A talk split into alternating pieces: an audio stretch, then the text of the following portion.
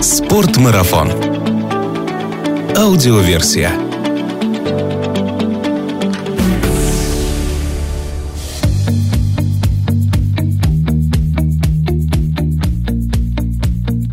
Привет всем зрителям онлайн-телеканала Спортмарафон ТВ и слушателям подкаста Спортмарафон аудиоверсия. Меня зовут Артур Ахметов, и здесь мы немного говорим о спорте, но много о спортивных увлечениях, активном образе жизни, путешествиях, приключениях и снаряжении для всего этого. Сегодня в гостях нашего проекта Вадим Алтынов. Вадим, привет! Привет всем, ребят! Сегодня мы будем говорить про Архыз в разрезе его альпинистской и трекинговой привлекательности, но также затронем и другие способы отдыха в этой местности, если у нас, конечно, хватит эфирного времени. Вадим нам в этом должен помочь, и я расскажу немножко о нем, чтобы вы понимали, почему именно он сегодня будет в нашем эфире. Итак, Вадим – горный гид клуба City Escape, фотограф и сомелье. В его послужном списке более 25 вершин с высотой выше 3000 метров в Архизе, зимний одиночный Эльбрус, ночевка в палатке в самой жаркой точке России на высоте 5300 метров. Вадим является волонтером Международного комитета Красного Креста и участником программы программ по сохранению редких видов рептилий на юге России. Основные направления работы Вадима как гида – это Архыз, Армения и Северная Осетия. Все эти данные я нашел на сайте клуба City Escape. Спрошу Вадима, все ли верно тут написано?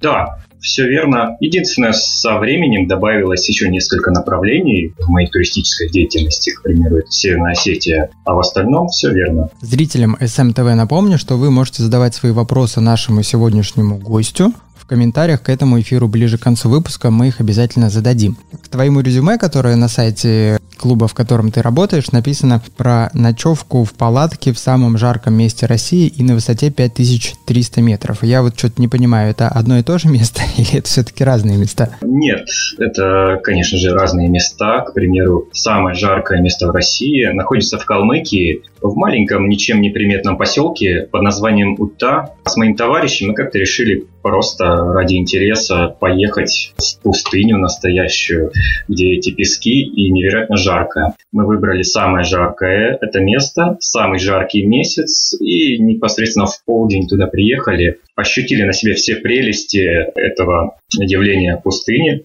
Это был незабываемый опыт. Но опять 300 – это совершенно противоположная ночевка, где очень холодно было в районе если я не ошибаюсь, 35 градусов мороза, сильный ветер и влияние этой высоты достаточно чуждой для человеческого организма. Это на Эльбрусе было или где? Да, это так называемое седло Эльбруса между двумя вершинами. А именно там я и ставил палатку. Угадал по высоте. А по поводу Калмыкии, это какая температура была? По поводу пустыни? Да, да, да. У нас не было точных данных, мы диапазон знаем где-то от 50 до 58, наверное, это днем. Бутылочка архиза у вас с собой была, которая могла спасти вас от жары? Насколько я помню, это был, по-моему, даже и архиз. Хотя я большой фанат воды архиз, да, возможно, она с нами была.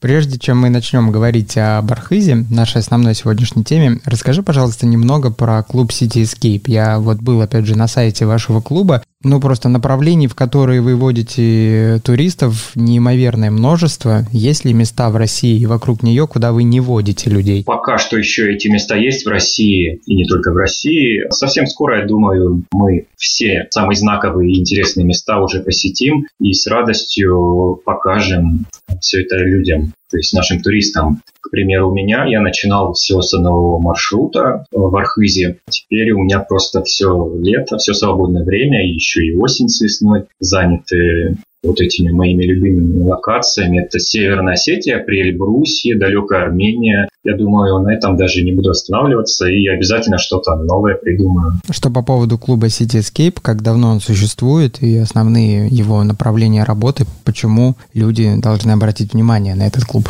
Ну, клубу City Escape еще нет 10 лет, то есть это достаточно молодое образование. Я его характеризую как клуб единомышленников, то есть людей, которые увлечены своими походами походами, трекингом, восхождениями. И мы соблюдаем определенную философию наших походов. Это прежде всего безопасные путешествия. Я думаю, это самый важный пункт любого выхода на природу. Мне понравилось то, что ребята, работающие в клубе, они ставят такой пунктик маленький во главе всегда. То есть все всегда останутся в безопасности. Это также политика демократичных цен, что немаловажно в наше время. И плюс э, в этом клубе мы являемся такими своеобразными свободными художниками. То есть у нас нет каких-то жестких обязательств. Мы сами творим, сами разрабатываем маршруты. К примеру, мне нравится очень сильно что-то в Архизе. Я предлагаю это людям. Если есть какие-то в Архизе топовые коммерческие места, но я туда не хочу идти, мне не нравится просто. Мы этот маршрут не используем. Мы делаем в большей степени все для людей, для их удовольствия и все же потом в угоду заработку. Я так думаю. Ссылочку на сайт Cityscape я дам в описании этого подкаста. Давай, Вадим, переходить к нашей теме, к Архизу. Вот мне, допустим, до подготовки к нашему выпуску было известно, что Архиз это где-то в Карачаево-Черкесии и что там в зеленой бутылке разные емкости разливают вкусную воду. Но я, принципе, не лукавлю, потому что я ее пью. Наверняка ты можешь рассказать гораздо больше, и давай начнем. Скажи подробнее, что вообще принято называть архизом и как туда добраться?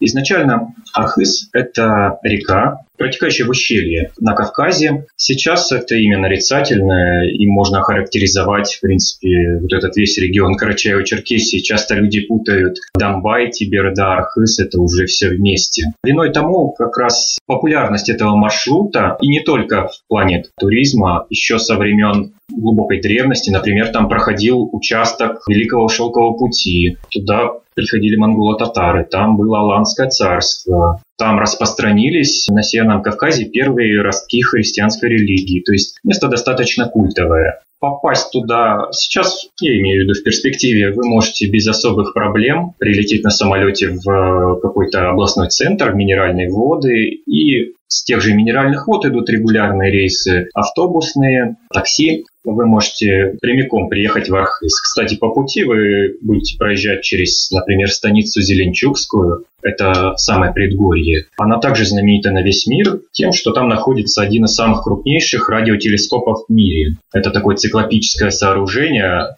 которое предназначено за мониторингом различных космических явлений. Был у меня заготовлен вопрос на конец выпуска про, про это, но раз ты начал говорить в самом начале, хорошо, что ты упомянул. Так. Продвигаясь немного дальше в горы, по очень хорошей живописной дороге, вы натыкаетесь на большую обсерваторию оптическую. То есть высоко в горах стоит большой телескоп, куда, кстати, можно записаться на экскурсию и посмотреть своими глазами на все эти космические просторы, изучить, как все это зарождалось на Северном Кавказе, войти в тренды мировой астрономии. Это крайне познавательно, я считаю. Ну, я знаю, что ты увлекаешься астрономией, я читал это у тебя в профайле. Скажи тогда, раз мы об этом заговорили, немножко отвлечемся от основной темы. Почему вот именно Архыз, вот это место было выбрано местом для наблюдения за космическими явлениями? Почему?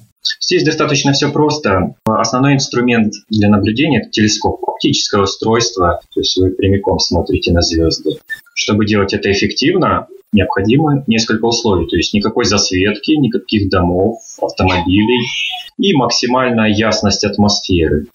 То есть если поставить телескоп высоко в горы, там будет максимально чистое небо, не засвеченное, и вы просто добьетесь лучшего результата. Именно поэтому в Архизе создали эту обсерваторию большую, потому что все эти условия здесь соблюдены. Обсерватория доступна для посещения, правильно? Да, предварительно вы можете записаться на экскурсию и все это воочию увидеть. Отлично, давай из обсерватории поедем дальше в Архыз. А скажи, а сколько расстояние получается от минеральных вод до Архыза, сколько времени ехать? Обычное время езды от минеральных вод 4 часа. Сейчас уже достаточно хорошая инфраструктура дорожная, вы можете без проблем добраться на своем автомобиле, на общественном транспорте. Естественно, в зимнее время могут быть небольшие неполадки с движением, так как э, очень много снега выпадает.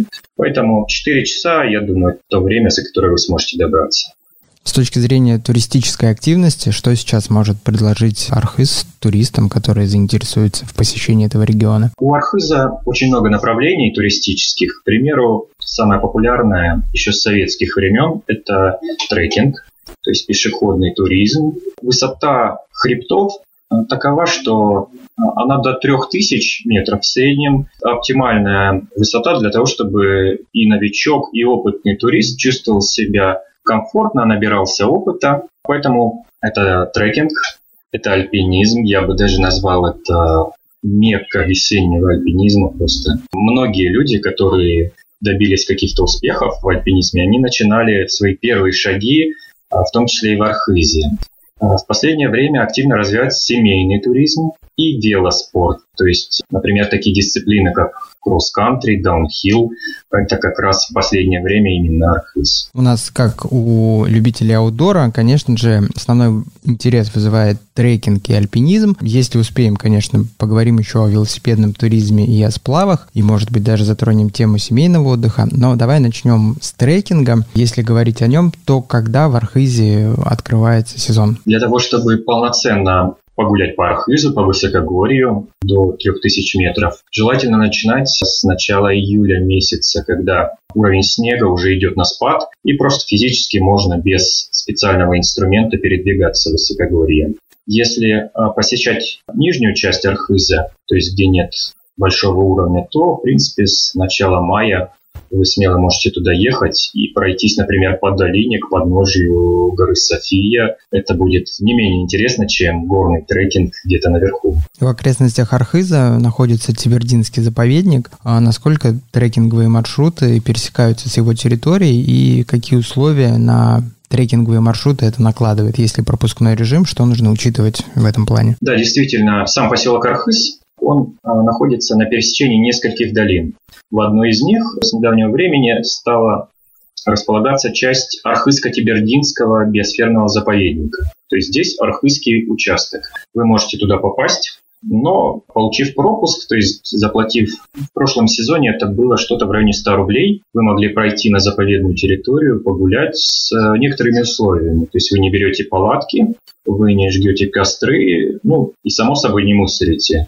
За день вы, например, могли прогуляться вдоль реки Кизгыч, по такой очень дикой долине, где водятся различные дикие звери, там нет людей, то есть вы отдохнете абсолютно от городской суеты и узнаете очень много нового. Вот. В заповедной части можно, да, находиться, но вот не совсем так, как вы захотите. Поэтому все это доступно с ограничениями. Чем в целом характерен трекинг в Архизе? Насколько он сложен для новичка? Нужна ли серьезная подготовка, снаряжение? И может ли, например, опытный турист найти для себя какие-то более сложные маршруты? Если классифицировать Архиз, то все же это универсальный курорт, универсальный объект для трекинга, потому что, опять же, здесь э, не критически большая высота, до 3000 метров. Это будет по силам новичку. Например, человек, который первый раз в горах, для него не будет это таким большим шоком, как, например, на Эльбарусе на высоте 5000 метров, но при этом он ощутит на себе все прелести, например, э, стихии а, вот этой горной. В то же время опытный турист также может углубиться немного дальше, например, на хребет Абишира Хуба и найти для себя уже серьезные объекты, например, крутые перевалы, удаленные озера, вершины какие-то, где он отлично отдохнет и получит хорошую нагрузку. Вадим, подскажи, пожалуйста, э, если говорить вот о конкретных маршрутах популярных трекинговых, то какие бы маршруты ты мог выделить и чем они характерны, что можно там посмотреть, сколько они длятся?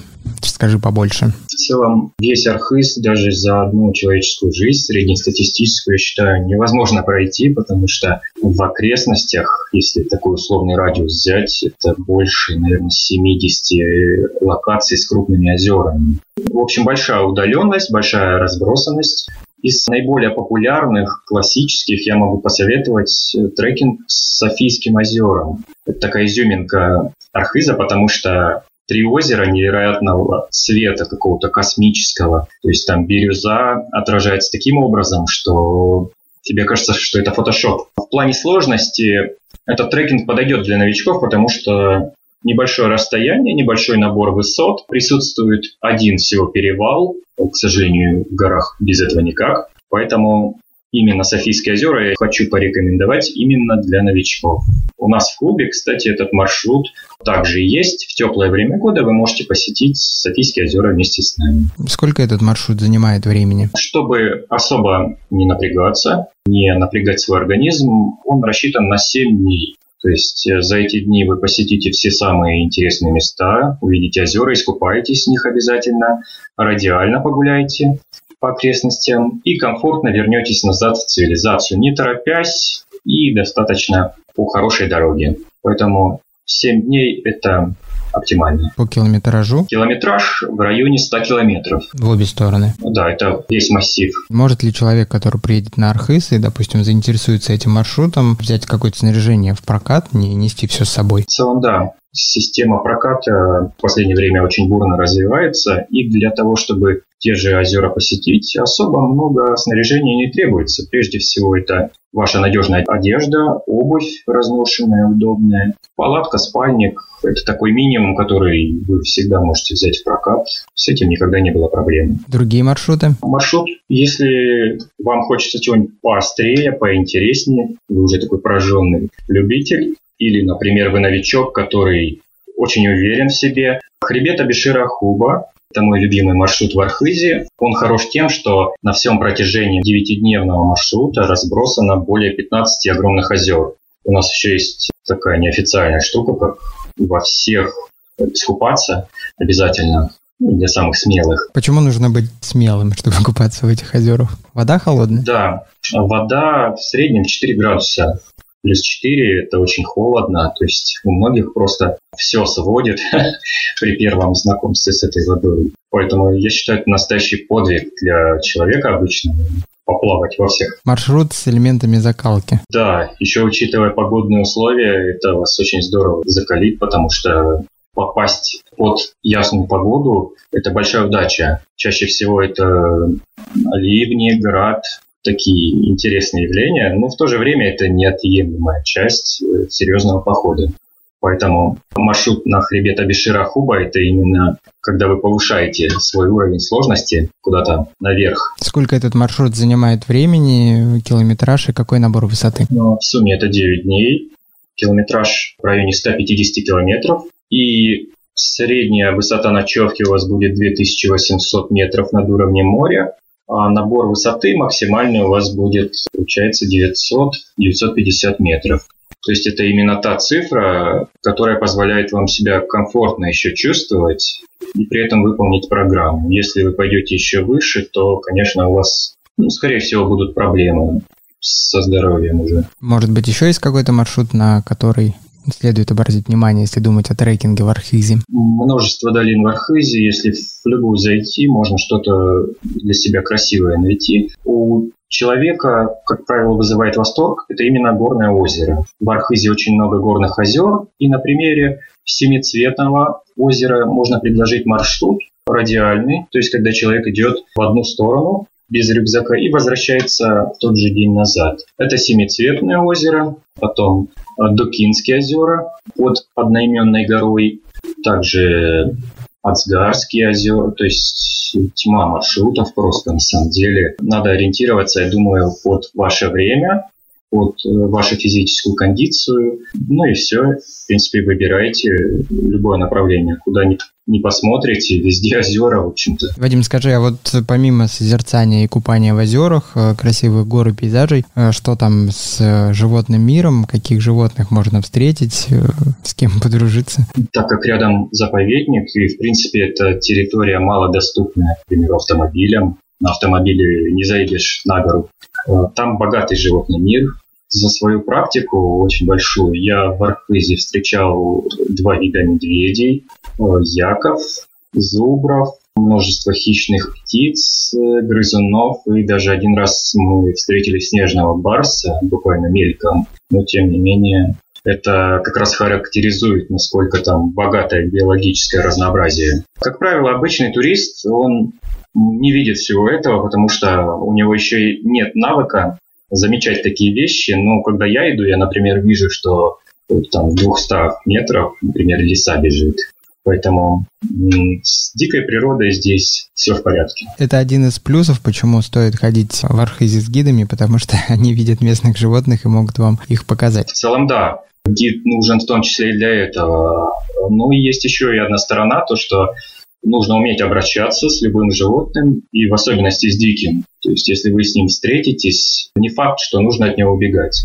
А что нужно делать, вам подскажет гид. Он как раз будет первым контактировать с этим зверем и вас научит в этой ситуации, что делать. Сейчас вот, может быть, если говорить там про прошлый сезон, э, много ли вообще туристов в Архизе, каков шанс, ну, помимо животных, встретить другие группы? Это я про то, ну, насколько это место еще такое не очень раскрученное, и насколько там туризм является таким уединенным занятием. В последнее время Архиз, сам курорт, приобретает невероятную популярность. Просто бесчисленные потоки машин туда движутся, там хорошие дороги, уже есть гостиницы, выше уровня трех звезд, поэтому людей очень много, но чем дальше вы уходите пешком, тем людей меньше. И, как правило, на Софийских озерах людей много, на хребте Абишира Хуба уже меньше. А, например, в сезон там, дождей, когда неделю стоит непогода, вы можете 9 дней никого не встречать и просто душой и телом отдохнете от социума. В общем, как все и мечтают. Поэтому идите пешком, и вы отдохнете в одиночестве. Вот главное, в общем-то, лекарство в таких случаях. С трекингом вроде понятно, как понимаю, основные точки это озера, и можно выбрать себе либо легкую, либо сложную, либо ультрасложную программу, самостоятельные походы, походы с гидами. Давай поговорим тогда про альпинизм. Расскажи вообще в целом про горы, которые окружают Архыз. Как они возникли, насколько они старые и чем они характерны?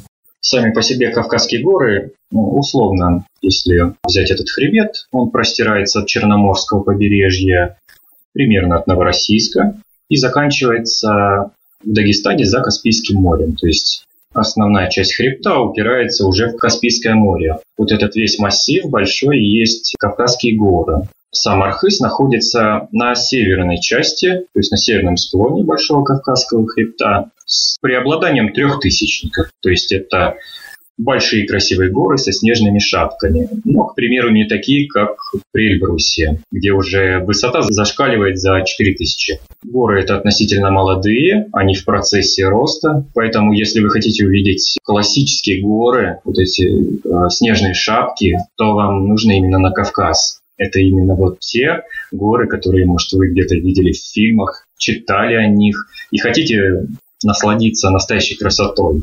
В плане альпинизма это также является, наверное, главным центром, самым желанным для любого российского альпиниста, если брать именно горы в России. Вопрос у меня будет аналогичный вопросу про трекинг. Какая подготовка нужна альпинисту для того, чтобы совершать восхождение в этом регионе? Какие есть знаковые точки?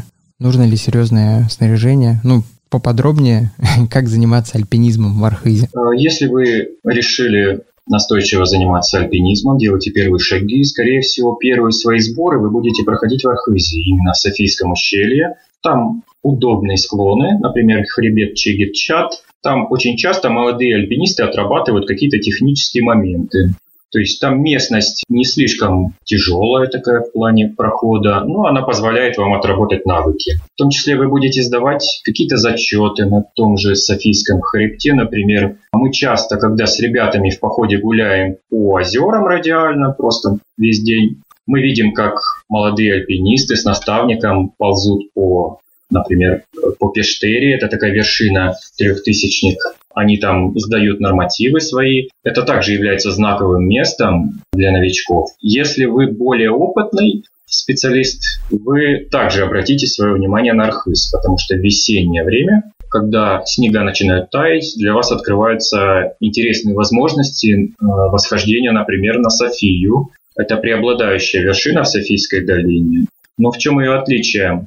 От на объектов начального уровня в том, что там скальная часть, то есть пешком вы не зайдете на вершину, вам нужны специальные инструменты, специальные навыки, чтобы вот буквально туда забраться наверх. Поэтому и для опытного альпиниста это отличный полигон для отработки каких-то своих навыков, да и просто отдохнуть на самом деле. Объектов для разного рода альпинизма очень много, то есть каждый может подобрать для себя по любым критериям, вплоть до, наверное, четвертой категории альпинистской. Поэтому информации очень много в интернете, каждый для себя что-то найдет обязательно. Максимальная высота какой горы, сколько она составляет? Это 3780 э, гора Псыш, но единственное, она находится в пятикилометровой зоне пограничной, поэтому там очень серьезные сложности, чтобы к ней приблизиться, поэтому она не является объектом альпинизма. Ну, конечно же, это самый желанный объект сейчас для альпинистов, но он недоступен по понятным причинам. А та же София 3600, 3680, она вполне доступна, вы можете приехать, организовать восхождение, и это все будет абсолютно законно и легально. А какие еще существуют вершины доступности в Архизе выше 3000? Например, для отработки альпинистских навыков мы возьмем Софийский хребет и массив Караджаш. На массиве Караджаш, как зубы, сосредоточены разные каменные вершины, на которые вы также можете сделать восхождение. Та же самая Пештера вершина, э, Кёльбаши, то есть это такие основные объекты, интересующие альпинистов. И много, на самом деле, малоизвестных вершин, куда вы можете сделать даже первый проход. То есть такое место, куда вы первым официально зайдете. Конечно, их сейчас уже мало, меньше, чем раньше, но тем не менее. Если вы углубитесь еще дальше, куда-то по ущелью, э, например, на внедорожном транспорте, э, на пик Ставрополь вы можете попасть. То есть здесь огромное разнообразие вершин, все и не запомнишь. Я на самом деле, если честно, название 80% не помню просто название, где я был. Знаю там знаковые места. Если меня спросят, а там ты был? Я скажу, наверное, нет.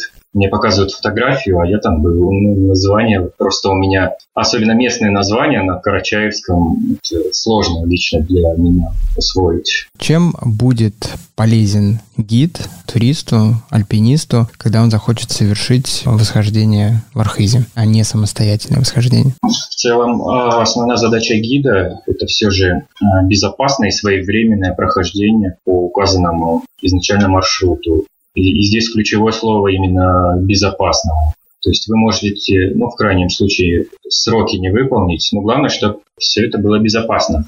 А гид, который вас ведет, он, как правило, знает эти все места, например, как я. Я уже больше 20 лет хожу по этим местам. Я ну, фактически все знаю досконально, где я хожу. И у меня уже есть навык действий в экстремальных ситуациях, которого может не оказаться у обычного человека. Он может запаниковать, к примеру, принять неправильное решение, и от этого случится что-то нехорошее. Ну и плюс задача гида – дать человеку возможность отвлечься от какой-то рутины и просто элементарно покрутить головой, посмотреть на все эти красоты. Ведь за этим люди едут именно, чтобы наслаждаться, а не там крутить веревки, устанавливать станции и прочее. Забыл тебе тоже задать этот вопрос в начале того, как мы начали говорить про альпинизм. Когда открывается сезон у альпинистов, когда он заканчивается? Но в целом я сталкивался с тем, что очень многие его и не закрывают. То есть э, зимние восхождения – это нормальное явление, это отдельная история, но тем не менее они есть. Официально он, наверное, открывается в конце мая, когда большая часть лавин, они уже сошли, а все, что висит, ну, какие-то отдельные снежные элементы, они уже не представляют такой опасности. В этот момент уже, наверное, можно делать серьезное восхождение. Единственное, в последнее время снега тают по какому-то своему графику, поэтому надо смотреть по ситуации уже. Я не могу ответить за конкретные интервалы времени. Немножко отвлечемся от увлечений трекингом и альпинизмом. Поговорим о более простых вещах, которым можно заниматься в Архизе. Ты упомянул, что это велосипедные прогулки, э, сплавы и семейный отдых. Начнем, наверное, с велосипеда. Во-первых, велосипед надо ли свой привозить, или все-таки можно его найти в Архизе, и это будет хороший, ну, наверное, горный велосипед? Сейчас цивилизация все больше втягивается в Архиз, в том числе и появляются велопрокаты. Э, если вы намерены просто прокатиться по долинам, может быть, куда-то чуть-чуть повыше забраться. Вполне можно взять в прокат велосипед местный, но для чего-то более такого интересного и экстремального все же, наверное, лучше свой взять, потому что свой велосипед вы лучше знаете и дальше на нем доедете. К примеру, мы в частном порядке приезжаем со своими велосипедами, отправляемся по ущелью куда-нибудь километров 15, мы пересекаем броды на велосипедах, едем по рекам, хорошая стряска для техники и для самого велосипедиста. Поэтому Здесь выбор очень огромный. Вы можете взять также детей на велопрогулку и просто неспешно прокатиться по хвойному лесу, где вы подышите свежим воздухом и особо не будете перенапрягаться. Либо такой вариант, как я до этого описал. В плане э, детского и семейного туризма Архыз также известен еще с советских времен. Огромное количество турбаз, детских слетов позволяют просто приехать с ребенком или заранее его записать в какую-то группу и они будут заниматься какими-то играми на свежем воздухе, с зорницей, например, пойдут куда-то на озера со своими руководителями. Часто мы встречаем группы, например, по 90 детей. То есть сейчас, конечно, это явление детского туризма, оно в меньших масштабах, нежели, как нам рассказывали про Советский Союз. Но, тем не менее, также существует. В том числе родители могут приехать, э, запарковать свой автомобиль, э, заниматься своими делами в это время. Например, быть на турбазе, ходить радиально куда-то гулять, а ребенок в это время будет со своей группой гулять, отдыхать, там, чем они там занимаются еще. Ты упомянул про хвойный лес в прогулках по велосипеду, там белочки есть? Белки есть, такая черная мохнатая белка, а она, конечно, боится людей, но если вы углубитесь куда-то поглубже, их будет достаточно много, так как с кормом у них нет проблем, идеальные условия. Кстати, еще вот э, забыл упомянуть про очень интересный вид туризма, это грибной. То есть в Архыз в определенное время после дождей часто стекают столбы просто людей с корзинками в сапогах, и можно собрать просто невероятный урожай там даже белых грибов, всяких зонтиков, лисичек. Это тоже такая визитная карточка Архыза, классные грибы. А что по поводу сплавов? Это горные реки, озера, где можно сплавляться? Часто можно видеть в Архизе, как по ну, рекам, например, река Белая, река Архыз. То есть для понимания, все реки друг в друга втекают и образуют какую-то такую большую артерию, например, как э, река Большой Зеленчук именно по которому любят люди в весеннее время, когда все тает, река становится, набирает силу, и они сплавляются на достаточно большие расстояния, в том числе и вы можете приехать, запарковать машину, и вот здесь рядом с парковкой уже стоит лодка, где инструктора вас приглашают испытать удачу, как они говорят. Пороги не очень сложные. Я, если честно, не водник, поэтому я буду такими терминами странно говорить. Это не очень сложно, насколько я понимаю, но весьма эффектно проплыть вот на этой надувной лодке по э, такой бурной извилистой реке, которая идет от среди нависающих э, высоких деревьев. Это дорого стоит. Но для экстремалов они обычно забираются еще выше по течению, где уже есть пороги, где река более агрессивна, и начинают свой путь оттуда. Но это уже удел, я думаю, профессионалов, и я пока что не имел дела с подобным. Вадим, подскажи, обычно после каких-то серьезных походов и восхождений, если возвратимся опять к трекингу и к альпинизму, наступает период восстановления, рекреации, может быть, у кого-то остается время на созерцание местных э, красот и экскурсий, поэтому хотел бы у тебя спросить, можно ли тут же на месте восстанавливаться, как это делают люди и какие экскурсионные программы могут быть помимо экскурсии на обсерваторию, забыл слово, представляешь, о которой мы уже поговорили. Часто, когда мы спускаемся с высоких гор вниз в долину, уже в цивилизацию, прежде всего людей интересует гастрономическая часть после гор, где достаточно суровые условия, людям хочется восполнить рацион чем-то таким любимым, жареным, например, традиционный хэчин карачаевский или еще какой-то такой вредный продукт. Пойти в баню, например. Баня – это тоже отличительная особенность тут именно Архыза. Там она просто шикарная. Но в то же время вы можете пополнить свою программу какой-то культурной составляющей. Например, Архыз – это центр распространения христианства на Кавказе. В Нижнем Архизе есть несколько храмов. Они X века а, выполнены в камне, в тех традициях древних. Это очень интересное зрелище. В том числе вы можете посетить эти места, изучить всю эту историю наглядно. Это не займет много времени, все это достаточно компактно расположено. Где-то вы в том числе увидите сплетение ранней христианской культуры и языческой, где какие-то идолы стоят, еще в стране дольмены, просто потрясающие. И плюс к этому всему рядом обсерватория, радиотелескоп, то есть очень много различных направлений. Кого-то интересует история Великой Отечественной войны. Не секрет, что именно в этих местах проходили достаточно жестокие бои во время Великой Отечественной войны за перевалы. И об этом наглядно говорит э, вся местность. То есть большое количество мемориалов, какой-то наглядной информации, где указано, где какие бои были. Стоят, например, э, демонстрационные вот эти орудия. Какие-то даже прям сняли с перевалов.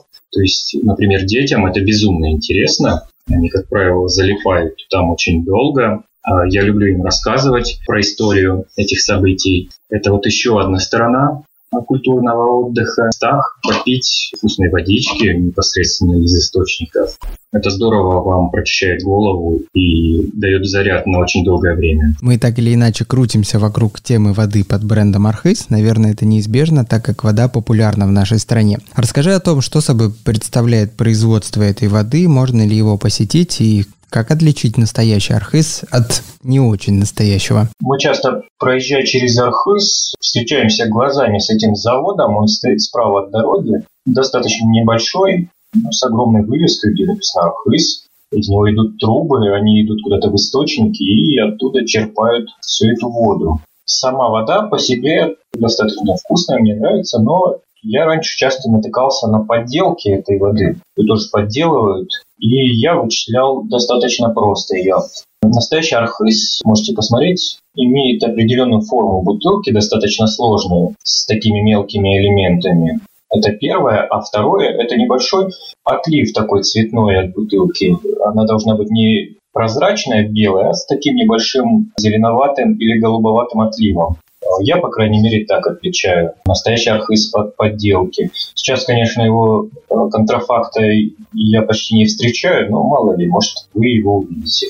А вот по поводу экскурсий, у меня были такие идеи, ну, как правило, на заводе там очень постоянно серьезное движение происходит, фуры приезжают, уезжают, да и мы торопимся, поэтому пока что не возникало такого момента, чтобы мы успевали зайти. Да и просто поинтересоваться, можно ли туда попасть на экскурсию. Спасибо тебе за эту интересную беседу про Архыз. Если у наших слушателей будут к тебе вопросы, где их можно тебе задать? Ну, спасибо тебе, Артур, за эфир. Было очень здорово. Спасибо всей команде «Спортмарафон».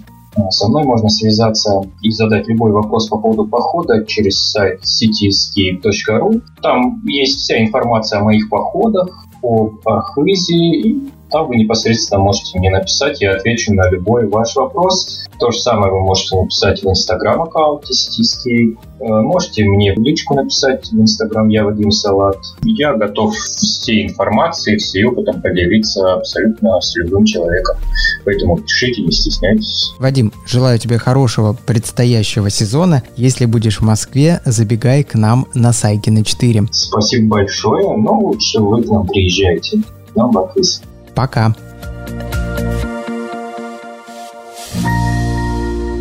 Спортмарафон. Аудиоверсия.